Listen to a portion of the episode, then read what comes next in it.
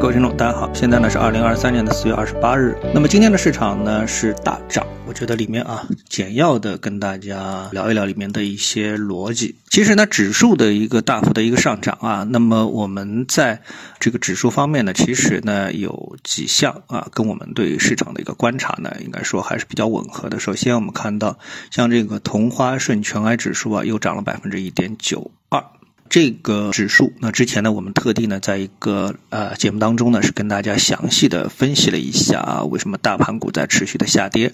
而小盘股在持续的上涨啊。那么进入到将近两千只股票进入到指数统计范围的，实际上走势是远远不如没有进入到啊这个指数范围的这样的一些个股的表现。那那么这个呢，像在今天的反弹的行情当中呢，还是非常的突出。那么很多的评论对市场呢又开始转向乐观啊，但是呢，我们从呃走势结构的技术的角度来说啊，像这样的一种报复性反弹的呃结构，实际上呢，对节后的行情应该说没有什么特别有意义的指导的意义。那么反弹就是反弹啊，那目前的基本面啊，这个技术面等等，那么都不支持。市场呢能够走出啊上涨的这么的一个结构啊，因为毕竟呢，呃，之前下跌的这样的一个动能啊，呃，目前来看在技术上没有什么被消化的一个地方。那这个呢是对大盘，我们对大盘并不表述啊，表示什么样一个乐观。当然，在板块方面啊，在 ETF 方面呢啊，我们觉得这个市场啊还是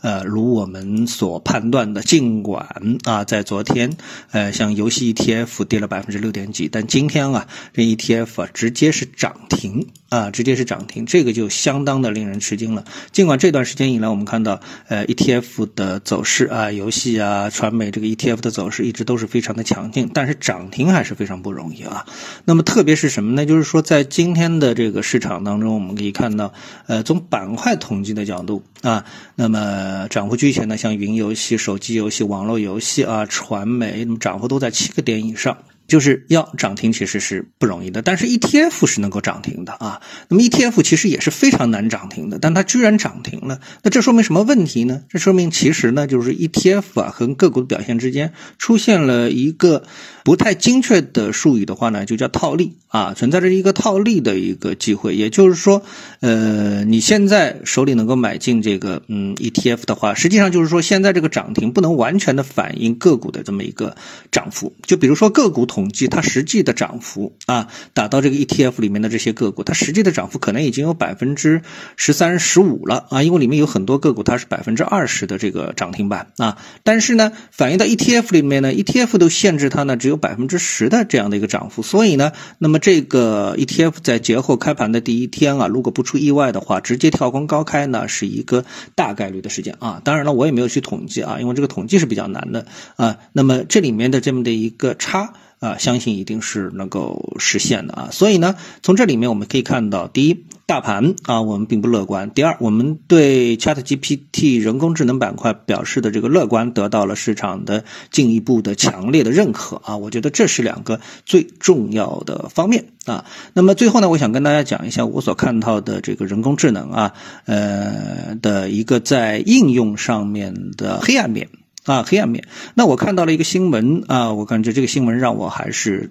这个吃了一惊啊，因为任何事物都有它正的一面和反的一面，而且呢，无论是正反，其实作为普通人来说，都有没有办法啊去拒绝。那，那么在 Chat GPT 里面发生了什么事情呢？就是大家啊来看这个，如果说你对 Chat GPT 有一定认识的话，我们知道 Chat GPT 它不仅能够帮你画画啊，它的画比画家画的还好，照片比照照这个摄影师拍的也要好啊，文章比一般的这个写手也写的要好。那么它里面还有一个什么重要的应用呢？那就是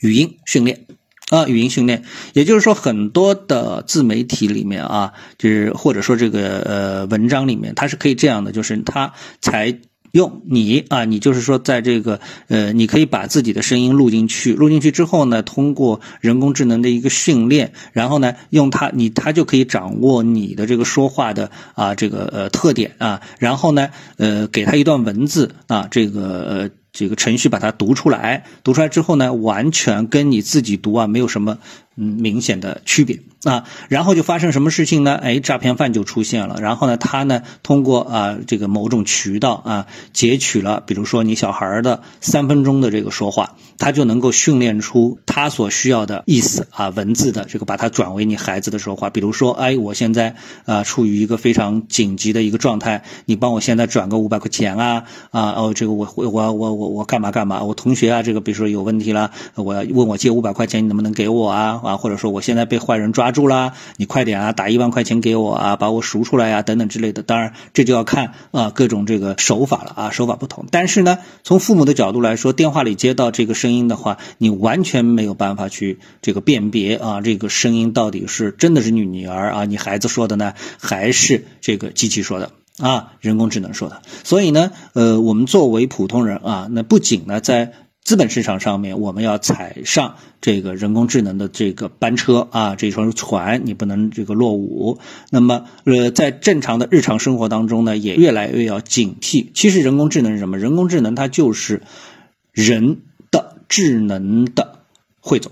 就是我们原来想象当中人的智商啊，可能平均，比如说一百二啊，或者一百一啊，这是正常的。那你所碰到的人呢，大部分也就这个智商，其实大家是旗鼓相当的。但是呢，由于人工智能啊，是集合全人类的这个智慧、经验、数据啊等等训练出来的，那么它的智商，在未来可期的情况下面，很有可能啊，它的阅历要比你丰富，他的逻辑要比你严谨啊，也就是说，他比你聪明。啊，那么在这种情况下，他的智商是完完全全有可能碾压你的啊，所以呢，你要保护好自己的财产和人身的安全的话，那你现在也必须得去了解什么是真正意义上的人工智能啊。好，那祝大家节日快乐啊！今天呢，就跟大家随便聊一些这样的话题啊。好，谢谢各位，我们下次的节目时间再见。